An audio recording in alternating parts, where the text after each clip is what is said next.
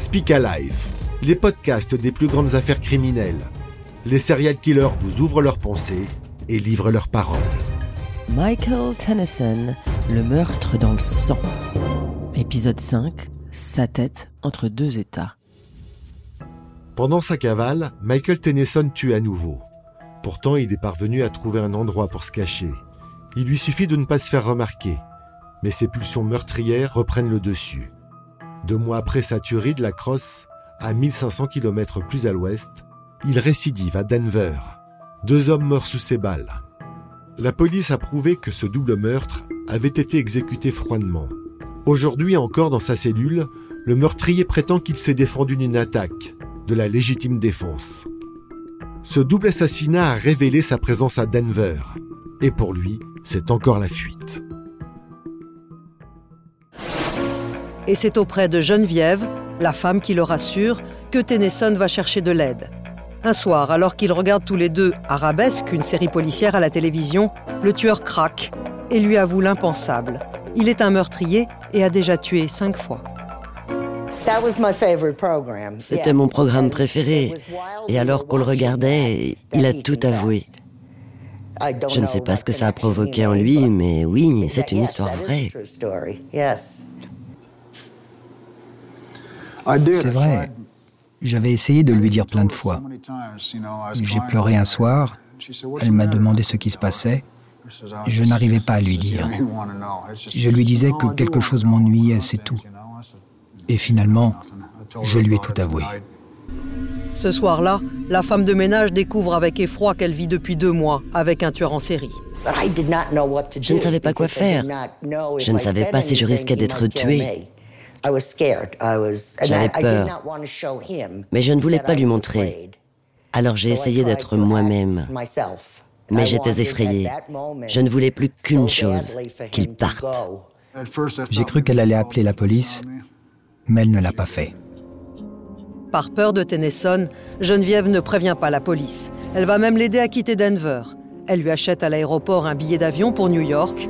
Tennyson doit alors partir dans deux jours. Mais cet avion, le tueur ne le prendra jamais. Car de son côté, l'enquête du lieutenant Chavez est allée très vite. Et c'est grâce à la voiture volée par le meurtrier le soir du crime qu'il va retrouver sa trace. Nous avions lancé un avis de recherche pour la voiture de Sheffield. Nous savions qu'elle avait été volée. Nous pensons qu'il a tué Sheffield et Gonzalez le 20 mai. Nous avons retrouvé leur corps le 24 mai. Pendant quatre jours, il a conduit cette voiture. Il s'est vanté auprès de quelques personnes qu'il avait une voiture, qu'il l'avait volée. Avec cette information, ces mêmes personnes sont venues nous voir et ont coopéré avec nous. C'est comme ça que nous avons su où il était. Grâce à ces témoignages, le tueur est localisé. Il s'agit d'un homme déjà recherché pour trois meurtres dans le Wisconsin. Chavez se rend alors compte qu'il a affaire à un tueur en série. Pour l'arrêter, il ne va prendre aucun risque. Le 25 mai 87, cinq jours seulement après les meurtres de Sheffield et Gonzalez, il mobilise une quinzaine de policiers d'élite spécialisés dans les arrestations de criminels dangereux. 7 heures du matin, la brigade est prête à intervenir. On savait qu'il avait tué cinq personnes et qu'il était armé. Dans ce genre de situation, il faut prendre suffisamment de précautions pour l'arrêter rapidement et le maîtriser avant qu'il n'utilise son arme. Il avait un billet d'avion pour le matin même. Je crois que c'était pour 10 heures ce matin-là. Donc une heure plus tard, il serait parti. Si on ne l'avait pas eu ce matin-là, nous l'aurions perdu. L'arrestation de Tennyson sera particulièrement musclée. Ils ont fait exploser la porte d'entrée et la fenêtre de la chambre. On était en train de dormir et j'ai reçu des éclats de verre sur le visage. Et ils sont entrés. Moi, je me souviens de cette explosion, un gros boom, et j'ai cru un mauvais rêve. J'ai voulu sortir du lit, mais j'ai senti quelque chose qui me gênait. C'était le canon d'un fusil contre ma bouche. Un type a crié Putain, si tu bouges, on t'explose. J'avais mon arme planquée juste à côté de mon lit.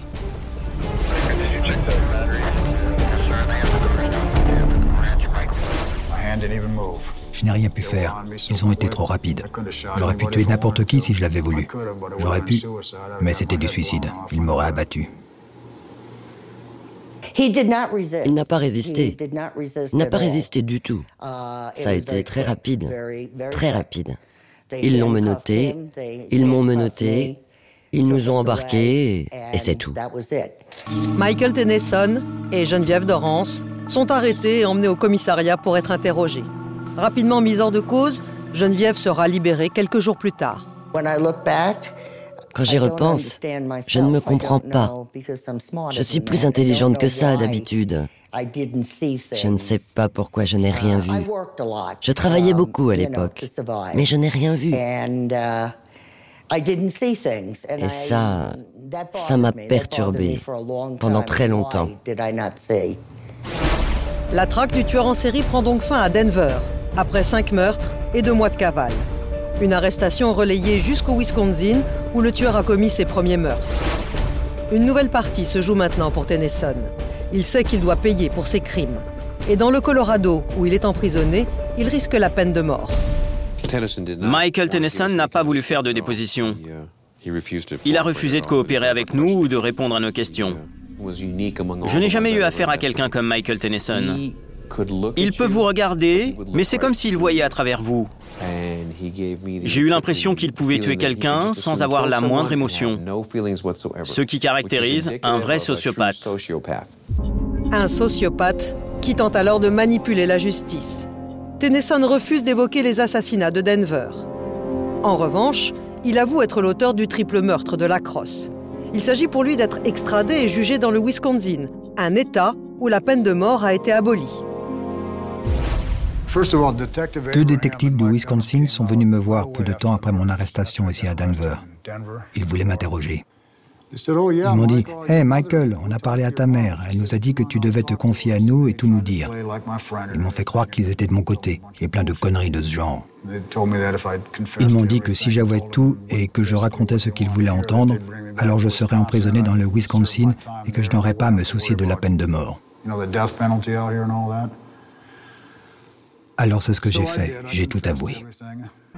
Mais ce que Tennyson ignore, c'est que les autorités du Colorado vont refuser de l'extrader vers un État qui ne pratique pas la peine de mort. Ils souhaitent le juger eux-mêmes. Le procès du tueur en série est prévu à Denver, neuf mois plus tard. Le 4 mars 1988, Tennyson sait qu'il a deux semaines pour convaincre les jurés qu'il n'est pas le tueur froid et sans pitié que certains décrivent, mais un homme perturbé depuis son enfance est tombé dans le crime un peu par accident. Deux semaines de procès sous haute tension durant lesquelles Michael Tennyson va essayer de sauver sa vie. Condamné Tennyson à la peine de mort, un procureur va y consacrer toute son énergie. Dès qu'il prend connaissance du dossier, William Buckley n'a aucun doute, le tueur en série doit être exécuté. Il n'est pas fou du tout. Il savait exactement ce qu'il faisait. Il l'avait prémédité, planifié, il l'a fait parce qu'il n'accorde aucune valeur à la vie des autres.